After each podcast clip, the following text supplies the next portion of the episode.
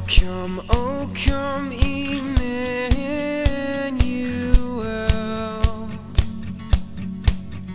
and ransom captive Israel